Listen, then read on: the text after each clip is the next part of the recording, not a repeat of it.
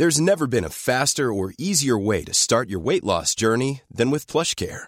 PlushCare accepts most insurance plans and gives you online access to board-certified physicians who can prescribe FDA-approved weight loss medications like Wigovi and Zepbound for those who qualify. Take charge of your health and speak with a board-certified physician about a weight loss plan that's right for you. Get started today at plushcare.com slash weight loss. That's plushcare.com slash weight loss. plushcare.com slash weight loss.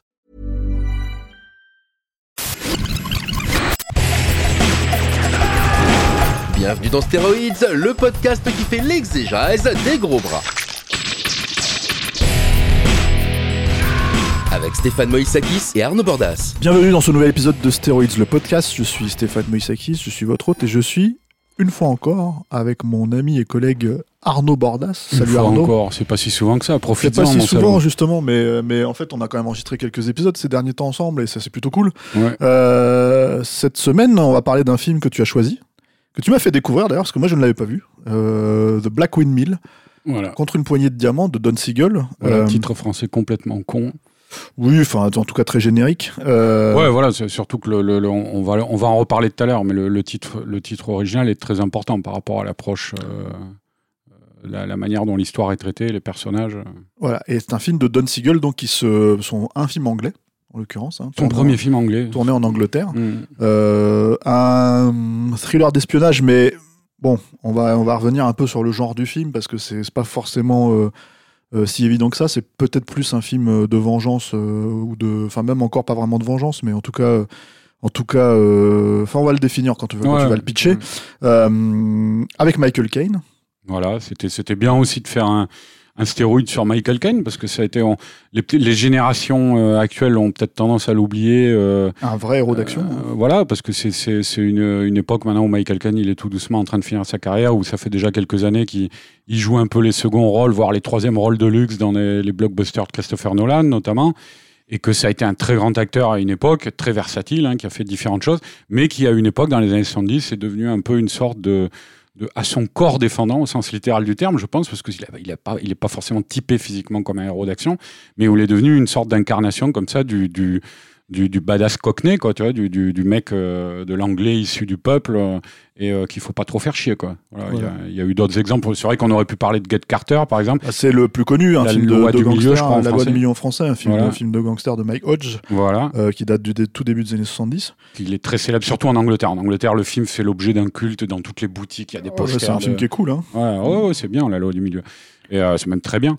Mais, euh, on s'est dit. il on- était aussi, euh, il était en Hip Cress euh, dans Génie Media, c'est- bah, c'est voilà. des films d'espionnage euh, Ouais. des années 60. euh, Ah, C'était un vrai film d'espionnage pour Voilà, le coup. ouais, ouais, ouais. c'est ça. Mais, mais c'est vrai qu'on s'est dit, ah, bah, pourquoi pas, moi je t'ai parlé de ce film, et puis pourquoi pas faire un Michael Caine badass là, de cette époque-là. Et puis c'est Euh, l'occasion parce qu'il sort chez Elephant, Voilà. film aussi en fait en Blu-ray mine de rien. Donc euh, si, si le film vous intéresse, si on vous donne envie de voir le film, bah, il sera disponible, il est disponible en Blu-ray Mhm. euh, dans une copie ma foi assez correcte. euh, Ouais, ouais, et cas. puis avec quelques bonus bon, de présentation. Et puis, avec moi, j'aime bien, ils font ça, Elephant, ils font ça un peu comme à l'éditeur anglais Arrow, là, ils proposent des jaquettes réversibles, et avec la vraie affiche d'un côté. voilà, qui est juste magnifique, l'affiche originale. Et euh, voilà, donc. Et une euh, affiche Photoshop de l'autre qui est pas Ouais, bah, c'est l'affiche. moins magnifique pour le coup. française de sortie où on met un peu en avant l'actrice française Delphine Mhm. Seyrig, euh, tout ça. Bon. Mais donc, ouais, non, contre une poignée de diamants. Alors Don Siegel, en fait, c'est aussi donc un film qui, qui, euh, qui arrive dans sa carrière euh, après quand même euh, l'énorme succès de, de, de Dirty Harry, de l'inspecteur Harry. voilà, et c'est- on va dire c'est le dernier mouvement de sa carrière et qui, qui, qui s'ouvre sous les meilleurs auspices avec le carton de. voilà, et, euh, et, et qui euh, alors le carton de Dirty Harry, mais aussi le bid phénoménal des proies, euh, qui sont sortis plus ou moins la même année. un, hein. un petit peu avant. Ouais, hein. c'était dans la même année. Après ce film-là, il y a Charlie Varick. Tu vois, euh, Très bon film dont tu me disais à juste titre aussi qu'on aurait pu vrai faire un aurait pu stéroïde faire dessus. un, un- un- un excellent stéroïde dessus parce que je pense que c'est vraiment, enfin en tout cas c'est un excellent film donc en fait on, il mériterait qu'on fasse un épisode dessus. Et puis là, euh, comment dire, euh, ce euh, Black Windmill, euh, qui pour le coup a été un bid hein, à l'époque, je crois, si je dis pas Ouais, de bid critique, bid public. euh. Et qui a un peu disparu en fait, euh, qui a été Oh, un peu oui. mis de côté quoi. C'est c'est pour ça que c'est bien que, que Elephant là, le sorte en, en Blu-ray pour le remettre un peu sur le devant de la scène, parce que c'est un film, c'est vrai, totalement oublié. Quoi. Comme tu le pointais toi-même hors antenne, c'est un film dont même Michael Caine ne parle pas dans ses mémoires. Voilà. Voilà, donc euh, c'est assez, euh, assez étonnant quoi. Aussi étonnant que ça puisse paraître, c'est quand même, c'est très difficile de, de, quand on a préparé cette émission, de trouver de la documentation. De, il y a, il y a quelqu'un qui l'aborde dans ses mémoires, c'est Joss Ackland qui joue dedans, hein, acteur qu'on qu'on connaît euh, notamment pour ses rôles dans L'Arme Fatale 2 euh, ou à la poursuite d'Octobre Rouge, quoi. Euh, mais C'est le diplomate dans, euh, dans la poursuite sud-africain. Rouge. Dans, dans, Ah, dans, oui, dans L'Arme Fatale 2, voilà. Enfin, pas le diplomate, le. L'ambassadeur, pardon. Ouais, bah, c'est un diplomate. oui, hein, enfin, l'ambassadeur. sud-africain. Ouais. Et, euh, et donc lui, dans ses mémoires, mais je ne les ai pas sous la main, elles sont très difficiles à trouver. Hein. Joss Ackland, c'est pas une star. Et euh, c'est, je crois, le seul à avoir parlé du film. Quoi. Et c'est bien dommage parce que c'est, euh, moi, je trouve, que c'est un, c'est un, c'est un vrai fleuron du, du, du, du polar anglais 70s, quoi, euh, qui a, qui a pas perdu de son efficacité, qui, qui, dans lequel Michael Caine trouve un rôle vraiment à la mesure de son talent, pas courant encore une fois à l'époque. Quoi. C'est, c'est... Mais bon, on va, on va, on va peut-être Tu vas pitcher. on va peut-être pitcher d'abord, je vais pitcher. Donc, euh, bon, pour faire rapide, en gros, euh, euh, c'est un, agent du, contre-espionnage anglais que joue Michael Caine, dont le fils est subitement kidnappé. Et ce qui est curieux, c'est que les kidnappeurs réclament comme rançon, d'où le titre français donc, une, une somme en diamants de 500 000 livres, je crois, à l'époque, de diamants qui appartiennent au chef, enfin que, que le chef hiérarchique de Michael Caine, qui est joué par Donald Pleasence, a récupéré euh, sur une autre affaire. Quoi. Et donc ça veut dire qu'il y a une top à l'intérieur des services de contre-espionnage. Quoi. Donc voilà, et en gros, Le MI6. euh, voilà. Et, euh, et donc, en gros, Michael Caine euh, va euh, partir en croisade pour retrouver son fils. Et ça va devenir euh, son, son objectif number one. Alors, c'est là, justement, où on peut parler un petit peu de, la, la, de ce que raconte vraiment le film. Quoi. Putain, t'as pitché ça très rapidement, dis donc. Bah, c'est ça l'histoire. Hein. Mhm. Après, on peut, on peut renforcer avec des personnages secondaires, mais tu vas, tu vas me dire que, Que tu pitches que trop. je traîne en route là. Donc, euh, donc voilà, non, c'est euh, à travers à travers ce pitch en fait, ce qui est intéressant, euh, c'est que le, le, le personnage joué par Michael Caine est un est une machine quoi. C'est-à-dire euh, c'est la machine parfaite au service de l'État.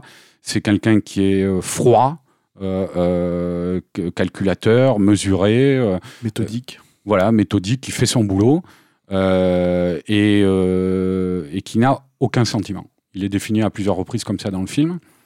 Et ce qui est intéressant, en fait, c'est qu'on nous le présente, ce personnage, dans son travail, mais aussi à la fois dans sa vie privée, où en fait cette personnalité lui est reprochée euh, par, euh, par sa femme.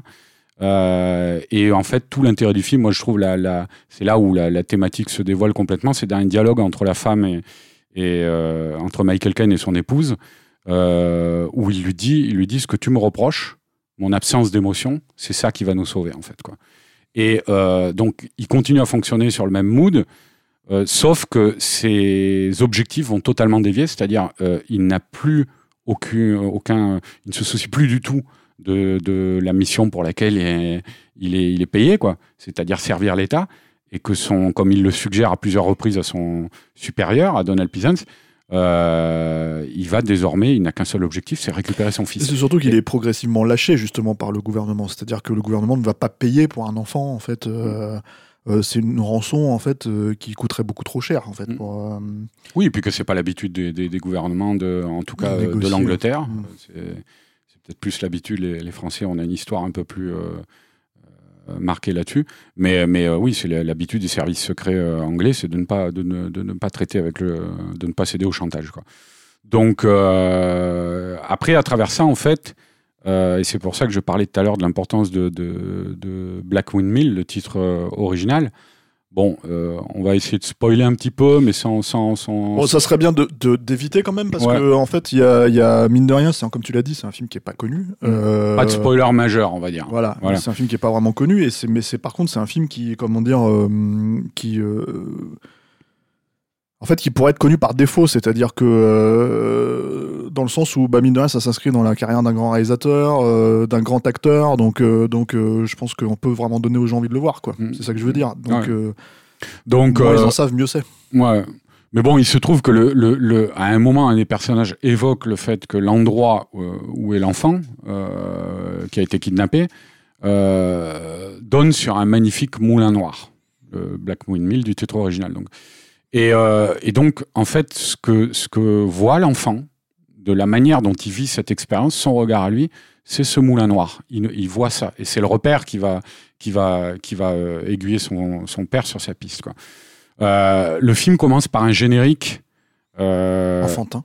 enfantin, avec deux enfants, le- en l'occurrence le, le- le fils de Michael Caine et son, son ami, euh, qui gambadent dans des prés, trucs comme ça, juste avant de se faire kidnapper. Et avec les, les, les, les lettres du titre sont formées par des cubes d'enfants avec les, les lettres dessus. Bon, c'est un motif qui va être repris dans une scène importante, justement, de Mhm. la scène dont je parlais tout à l'heure, de face à face entre l'épouse, entre Michael Caine et son épouse, où elle est en train de jouer quand il arrive dans la pièce avec des cubes de son enfant dans sa chambre.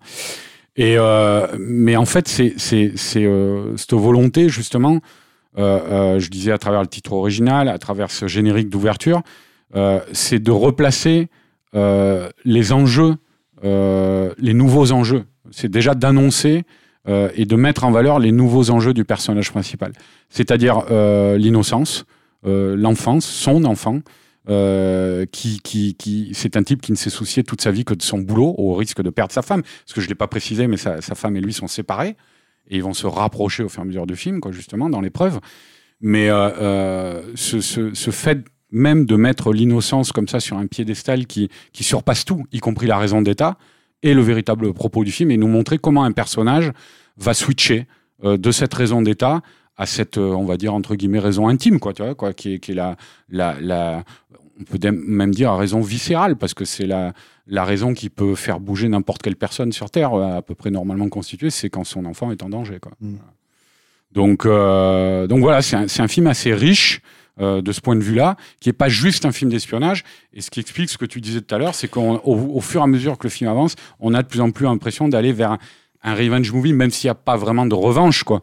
Mais, euh, mais en tout cas, un film Des d'action. enjeux très personnels, quoi. Voilà, Mm. un film d'action orienté sur les enjeux personnels d'un personnage euh, très déterminé, quoi. qui utilise toutefois en fait ce- ses capacités d'espion justement pour euh, comment dire retrouver la trace de son enfant aussi et, Ah, et du mm. coup en fait c'est ce qui euh, catégoriserait peut-être le film dans une logique de de film d'espionnage mais quand on dit film d'espionnage en général on s'attend à des enjeux euh, qui coûtent- qui touchent en fait euh, la diplomatie entre des pays euh, Mm. ce genre de choses et c'est pas du tout le sujet du film même si comment dire le film s'offre un petit détour pour Paris parce que Mm. ça se passe donc principalement à Londres hein, Mm. avec un détour, un voyage Paris, donc avec quelques acteurs français Ouais. du cru euh, assez, euh, assez. euh, Bah, Il y a déjà Delphine Seyrig qui est déjà voilà, à qui, est, Londres. hein. qui, est, qui est- voilà, qui est le- qui est un des personnages principaux, hein, un personnage féminin principaux. Mm. Et, euh, et euh, bon, je pense à Yves Afonso notamment qui apparaît Mm. aussi en homme de main, euh, franchouillard, quoi. Ce genre de choses, quoi. Donc, Non, euh, non, après, bah, eh, Don Siegel, de toute façon, c'est deux villes qu'il connaissait très bien. hein. Euh, c'est, euh, Ouais. C'était euh, c'était un natif de, de, de Chicago, euh, dans l'Illinois, qui était. euh, il venait d'une famille euh, d'origine juive euh, d'Europe de l'Est, hein, je crois. Et, euh, mais c'est quelqu'un, en fait, qui a, qui a pas mal bougé dans sa jeunesse, qui a fait des études à Londres, qui a fait des études aux Beaux-Arts de Paris aussi. Donc, euh, c'est vrai que son, pari est parfaitement euh, vraisemblable. hein. C'est un, un pari comme on pouvait le, voir dans les, les films français de cette époque-là. De toute façon, c'est un film continental, hein, c'est un film européen. Bon, avant tout anglais, évidemment.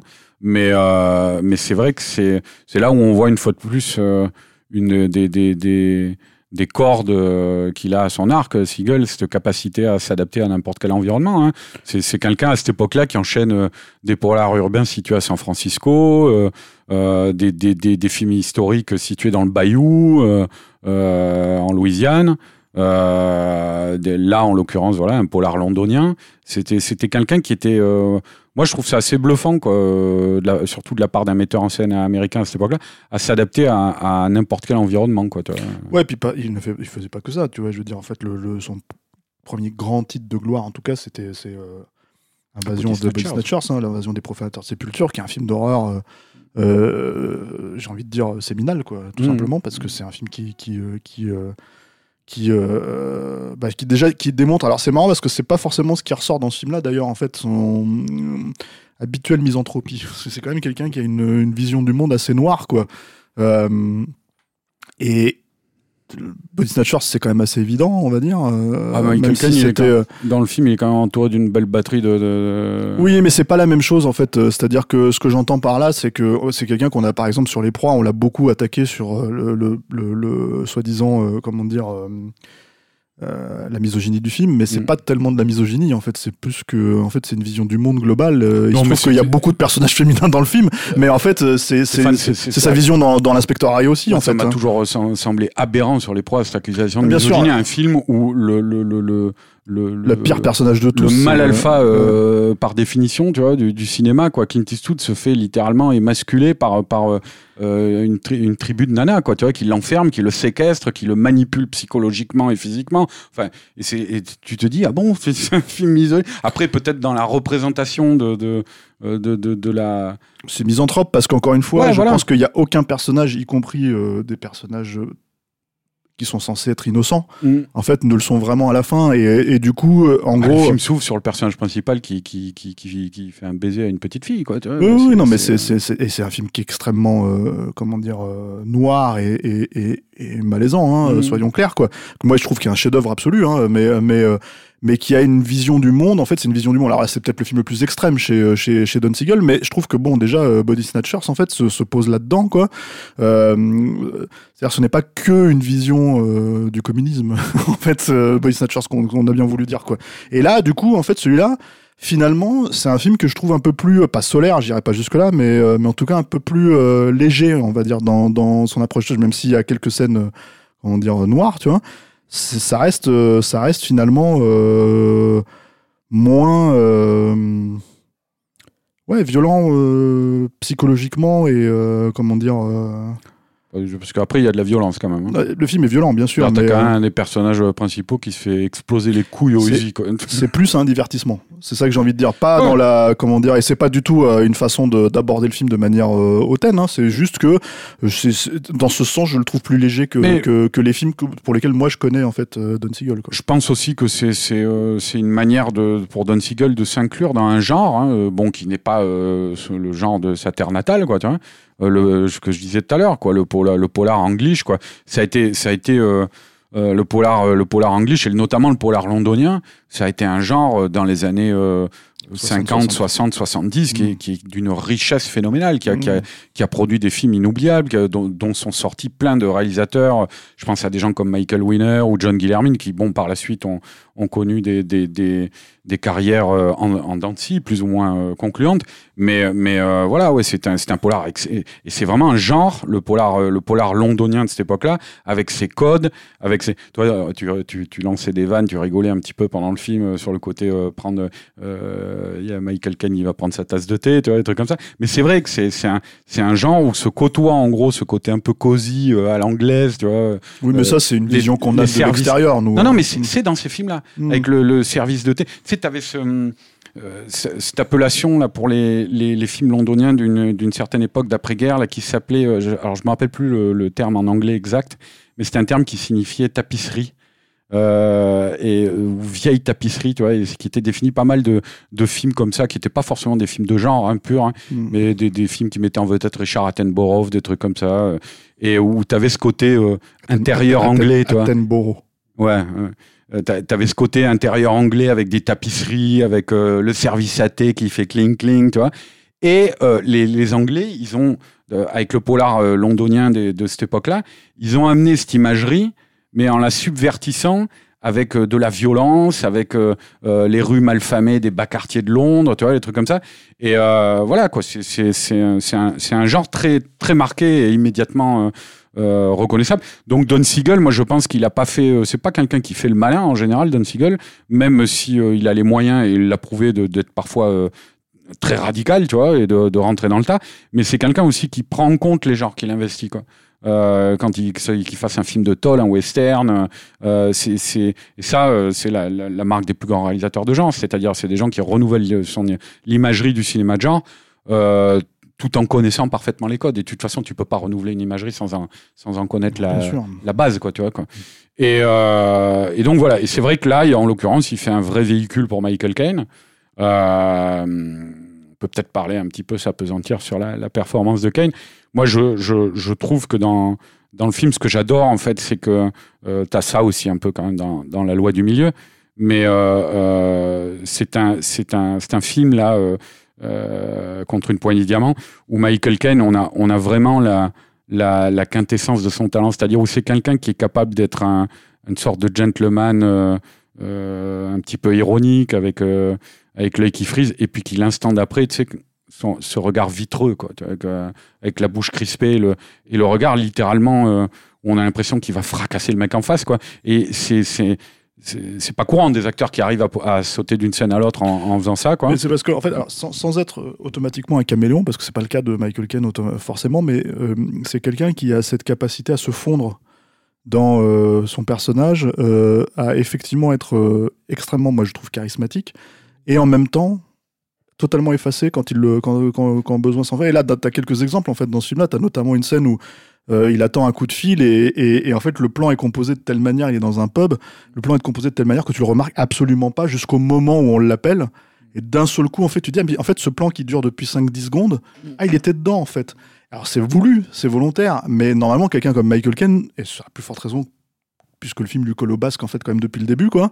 Euh, tu le remarques, tu vois quoi qu'il arrive, tu te dis ah mais non ils vont pas m'avoir avec ça. Et si ça marche, tu vois, et parce que c'est quelqu'un qui a, c'est quelqu'un qui est très grand, hein, c'est quelqu'un qui, euh, qui voilà, et mais qui en fait a cette capacité euh, flegmatique, si tu veux, à, à, à, à et c'est très très fort en à fait. Disparaître derrière son voilà, personnage. ça, mais pas seulement ça en fait, c'est-à-dire euh, même aussi à ne pas s'imposer en fait euh, par la force, mais à s'imposer mm. par comment dire sa présence plus en fait qu'autre chose quoi. C'est-à-dire vraiment ce sont ce, cette capacité et, et, et, et c'est un acteur extraordinairement versatile hein, à la base. Euh, alors on peut pas dire que c'est-à-dire que il est très bien dans le film, hein, mais ça reste une composition dans la lignée de, de, de Get Carter ou ce genre de choses quoi.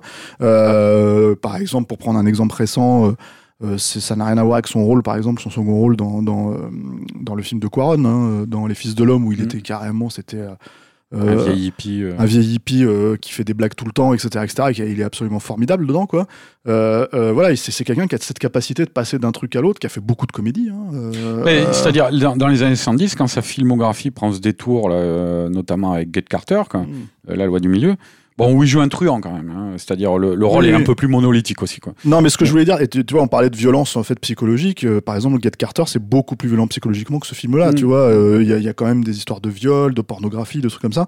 Et, euh, et, et, on va dire que son jeu est adéquat aussi à ce moment. Ouais, c'est-à-dire là, il évolue dans un univers feutré de, de, on va dire de Espionnage. Euh, ouais, d'espionnage, c'est-à-dire de, de, de, de, mecs de, qui se de faux semblants et de double, de voilà, double sens. Et de... et de mecs qui se font des, des, des tours d'enculés euh, en prenant le thé euh, ou dans des petits bureaux euh, calfeutrés, quoi, tu vois.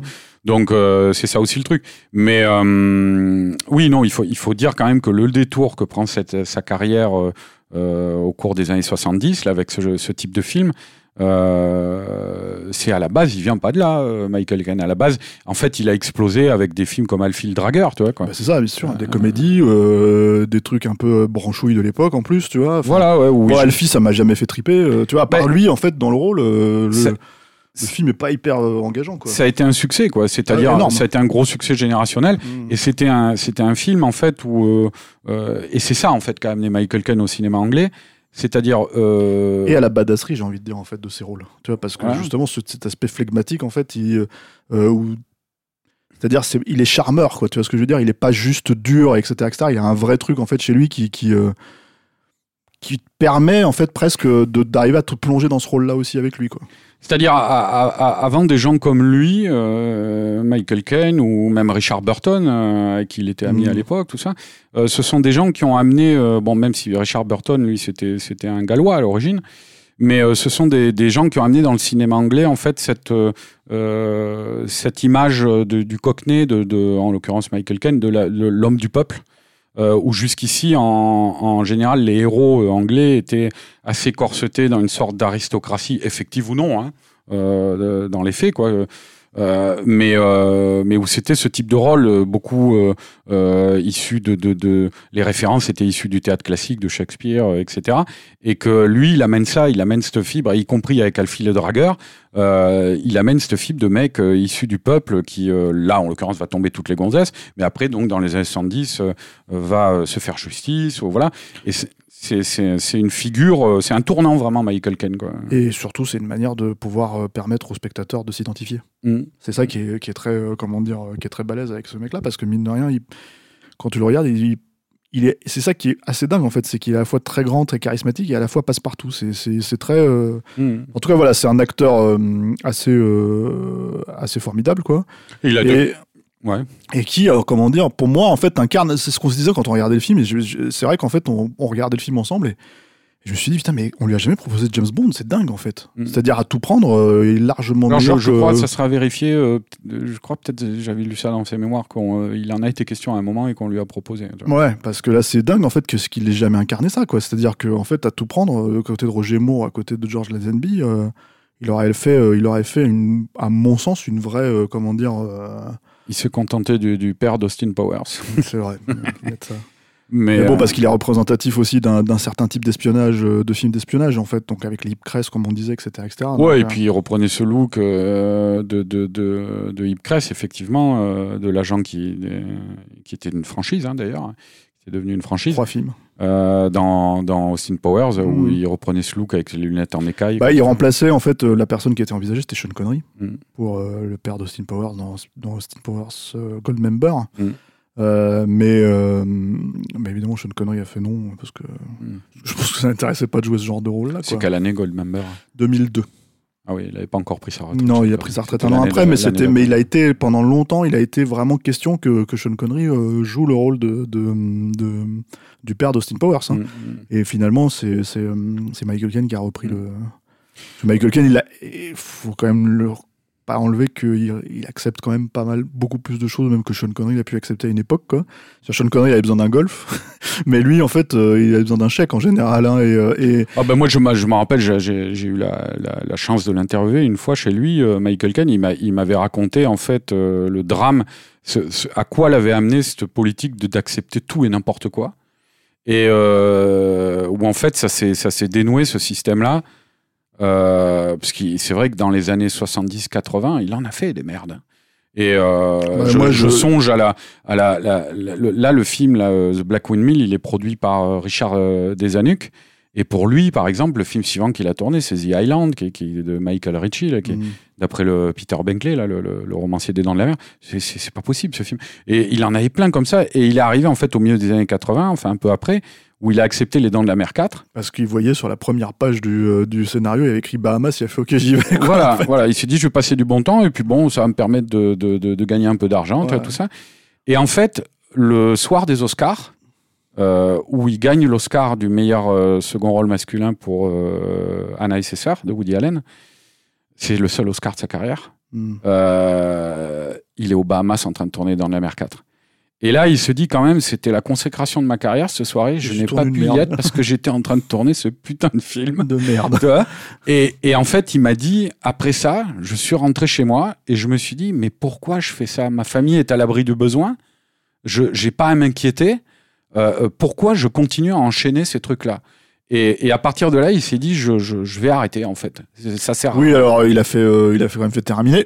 Donc, euh, Ouais, bah, il a, il a, ça n'empêche pas qu'il a, oui, par la suite, il a peut-être dérogé un peu à cette règle, mais il a quand même, moi, je veux dire, les années, les années, Steph, les, le, en gros, Non, la, la sûr, décennie hein. entre 75 et, et ouais, et même jusqu'à la fin des années 80, c'est quand même chaud. hein. Il y a des trucs euh, où tu te disais, putain, euh, euh, sa, sa carrière a pris un tour pas possible. Après. Progressivement, on le voit qu'il a amorcé ce mouvement-là parce que maintenant, il est devenu, alors évidemment, c'est des seconds rôles de luxe, quoi, tu vois, mais il est considéré, il est reconnu par la génération. Moi, il me disait, il me disait, moi, quand je vais au Japon et qu'il y a plein de, de- d'écoliers, d'écolières qui viennent vers moi en disant c'est Alfred, c'est Alfred, c'est Alfred, le majordome de, de, de Batman. Il disait moi, euh, il m'a dit euh, j'ai pas un grand rôle dans Batman, hein, mais ça suffit à me rendre heureux, euh, ça, Mm. ça suffit à rendre heureux le, le, le, le vieil homme que je suis, quoi, tu vois. Donc, et, et, les films de Nolan, c'est quand même des films prestigieux à l'heure actuelle, et il est dedans. Tu vois, il est pas dans non, des, mais des- je, séries je Z, dis, je parlais, puis c'est c'est un- moi, enfin, pour moi, bon, j'adore terminer pour des raisons déviantes, hein, mais c'est pour le coup, pour de vrai, un vrai plaisir. Malgré tout, de voir Michael Caine, euh, tu vois, à chaque fois, donc le voir débarquer là-dedans et jouer un onctueux, un onctueux enculé, tu vois, c'est, c'est, c'est, c'est comment dire, c'est toujours, euh, ouais, ouais, c'est toujours, c'est toujours rigolo, quoi, même si, euh, évidemment, bon, voilà, c'est, c'est, c'est pas le, bon, je pense pas que ce soit le pinacle de sa carrière pour lui, quoi, mais, euh, mais pour moi non plus, hein, ceci étant dit, mais, mais enfin voilà, c'est, c'est, Enfin, c'est un- en fait, c'est un vrai acteur que tu as aussi plaisir à beaucoup voir, en fait. Euh, Mm. Tu vois, quand tu le vois, en fait, moi, c'est un vrai, euh, comment dire, euh, c'est un vrai bonheur, quoi. Et donc, il fait, ouais, il fait partie, euh, enfin, c'est un des, des, des plaisirs principaux de ce, de, de ce film de Don Siegel dont on est en train de parler. Effectivement, il y en a d'autres, hein, euh, euh, et notamment au casting. Il y a des, alors, euh, il y a Il y a de plaisance. Il y a, ouais, il y a des gueules, j'allais dire, comme John Vernon, qui était un habitué de Don Siegel à cette époque-là, puisqu'il a enchaîné euh, coup sur coup euh, euh, Dirty Harry, euh, Charlie Varick et, et ce film-là. Euh, c'est un acteur, euh, John Vernon, enfin, ceux, ceux dont, à qui ce nom ne dit rien, euh, s'ils vont taper euh, euh, son nom gueule, sur Google Images, suite, ouais. ils vont le reconnaître tout de suite. Enfin, il a, dans les années 80-90, il a fait des bataillons de séries télé. C'est une voix aussi, John Vernon. Il a une sacrée voix. Il a fait beaucoup de doublures de dessins animés, quoi, notamment des Marvel, des trucs comme ça. Euh, et là, bon, bah, il joue, il joue l'antagoniste principal, en tout cas sur le terrain, quoi, pas dans les coulisses, mais sur le terrain. Il joue l'antagoniste principal de, de, de Michael Caine. Effectivement, il y a, comme tu le disais, Donald Pleasance, immense acteur, qui là joue un, un rôle de, de, de, de chef du Un MI6. bureaucrate, quoi, en fait. voilà, un bureaucrate et qui le, qui le nourrit avec un peu pince sans rire. euh, Ouais, un peu pince sans rire, un peu, un peu coincé du cul aussi quand même. Il a ce côté, ça c'est un élément qui l'a amené, Donald Pleasance, au personnage. Il se trimballe tout le temps avec un paquet de, de Kleenex soigneusement plié en huit morceaux qui range dans sa veste. Et régulièrement, il en prend un pour se tamponner l'aile gauche du nez, on ne sait pas pourquoi. tu vois. Euh, voilà, Donald Pleasance, c'est un immense acteur de, de, de, de, de composition. C'est quelqu'un qui a eu une vie euh, complètement dingue. C'est, c'est, euh, par exemple, les gens le connaissent beaucoup, en tout cas les gens euh, de notre génération, un peu moins maintenant, quoi. Mais euh, pour un, un rôle magnifique dans La Grande Évasion, où c'était un prisonnier de guerre aveugle. Et en fait, ce qu'il fait euh, dans La Grande Évasion, bon, il n'a pas été aveugle, mais il a été prisonnier de guerre dans des camps de prisonniers pendant la Mhm. Seconde Guerre mondiale. Il, a, il s'est craché avec un avion. À un moment, il se crache avec James Garner. Euh, il va mourir d'ailleurs dans cette scène, dans La Grande Évasion. Et, euh, spoil la grande évasion pour ouais, bah écoute, hein, La Grande Évasion, hein, multidiffusée. Mm. Et, euh, et il a vécu un crash d'avion aussi, justement, quand il Mhm. était dans la Royal Air Force. Enfin voilà, c'est un type qui a un sacré vécu, qui est capable, on l'a vu chez John Carpenter aussi, tu vois, de, de, de, de jouer des. des Oui, c'est des- Loomis hein, dans Halloween. Ouais, Loomis ou le curé de, de Prince des Ténèbres, tu vois, euh, ou le président de New York 1997. C'est c'est quelqu'un qui avait un talent dingue, qui a une filmo euh, longue comme le bras aussi. Et, euh, et là, c'est vrai que c'est un vrai plaisir parce qu'il il fait un numéro de, de, de bureaucrate euh, manipulateur et coincé, quoi, qui, qui, qui, qui est assez savoureux. Voilà, bon, c'est un casting. On a, on a, on a parlé de Delphine Seyrig aussi. euh, voilà. Mais euh, non, un- moi, je pense, voilà, c'est un film. C'est un film. Moi, j'aime bien les films comme ça, quoi. C'est-à-dire des films où on te vend un genre, en l'occurrence thriller d'espionnage, quoi, et où finalement ça part progressivement dans une, dans une autre direction. Euh, et Parce où que le récit reprend ses droits, quoi. voilà, voilà, et, et à, tra- à travers le, les personnages notamment, quoi, tu vois. Mm. Parce que c'est vraiment un film de personnages, quoi. Ça a pas l'air comme ça. Ça a l'air de- Le film d'espionnage, c'est souvent un genre assez mécanique, tu vois, quoi. Euh, et, et là encore, c'est tout le talent de Don Siegel de jouer, jongler avec ses codes. T'as la scène, la valise, la valise fusil, là, enfin, qui les- jette des bombes, là, tu vois, c'est un truc à la Q, quoi, c'est un truc à la James Bond. Et, euh, et en fait, sur le moment, quand tu vois le truc dans le film, tu te dis, Ah et, euh, et après, ça, ça, ça coule de source, il n'y a pas de problème avec ça. Euh, donc c'est un, un genre assez rigide, ouais, assez mécanique, le, le film d'espionnage. Et c'est tout le propos du film de gripper cette mécanique par des sentiments humains, quoi.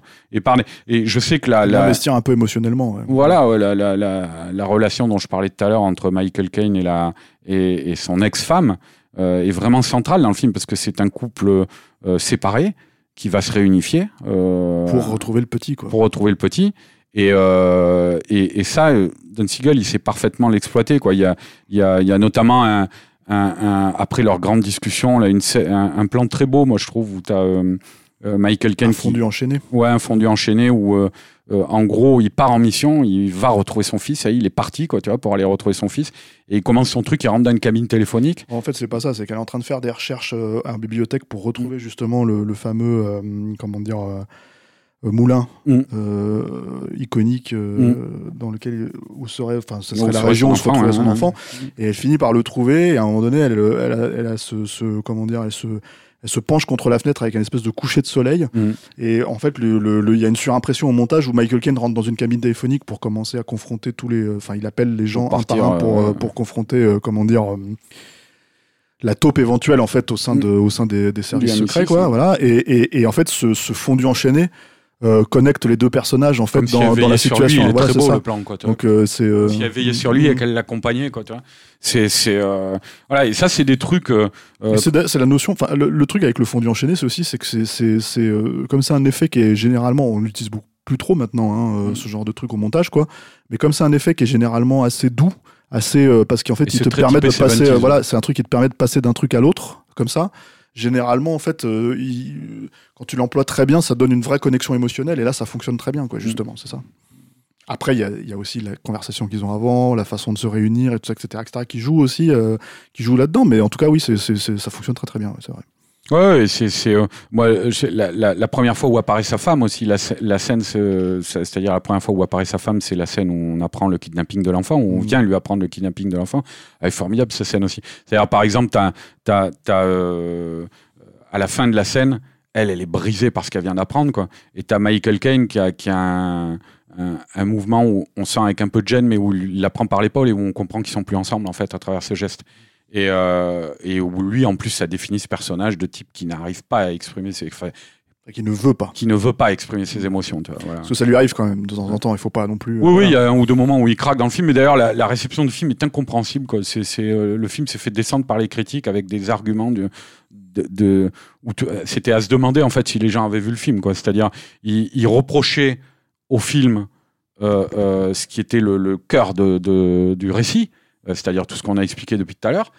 en disant ouais mais attendez c'est complètement invraisemblable Michael Caine son enfant est kidnappé il a l'air de s'en foutre complètement alors déjà c'est pas vrai quoi tu vois il y a effectivement une ou deux scènes où il pète les plombs où il Mais dès le début, hein, dès le moment où on lui, on lui présente le kidnapping, en fait, il s'énerve quoi. mais surtout surtout c'est vous êtes en train de reprocher au film le cœur même du personnage quoi Mmh. le, le- le fait que c'est un type qui n'exprime pas ses émotions donc bon voilà euh, le public aussi est passé à côté de ça Euh, moi je pense euh, euh, je pense aussi que c'est dû au fait que c'est un film qui arrive un peu en fin de parcours, enfin entre deux époques, on va dire quoi.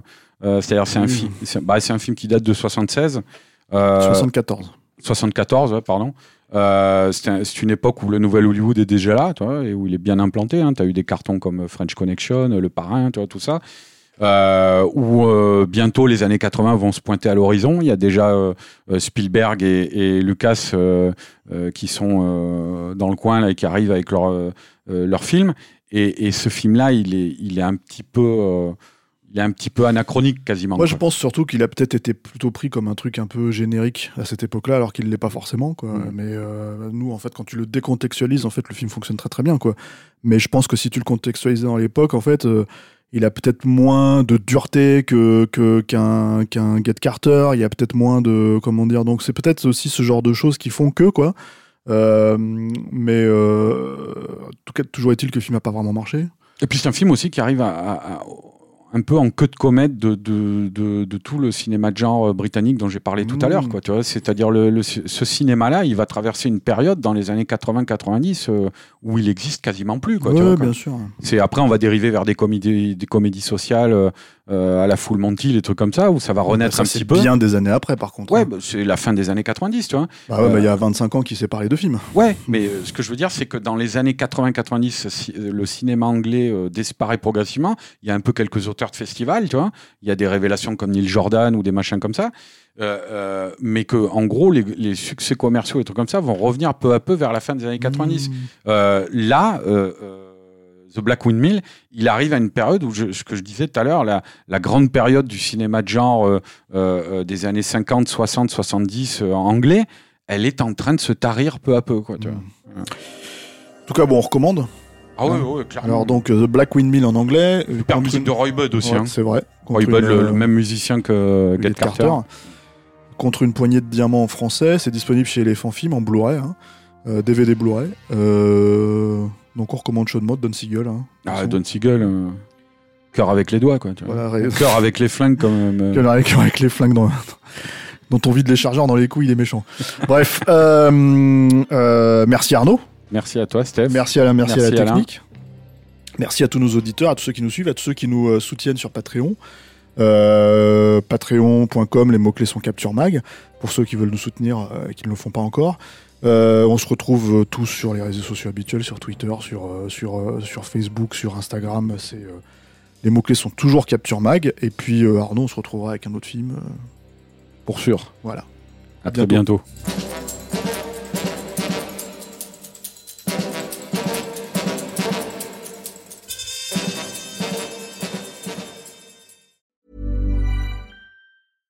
This Mother's Day, treat mom to healthy, glowing skin with Osea's limited edition skincare sets. Osea has been making clean, seaweed infused products for nearly 30 years. Their advanced eye care duo brightens and firms skin around your eyes, while the Golden Glow Body Trio nourishes and smooths skin all over. Go to OSEAMalibu.com and use code MOM for 10% off your first order site wide.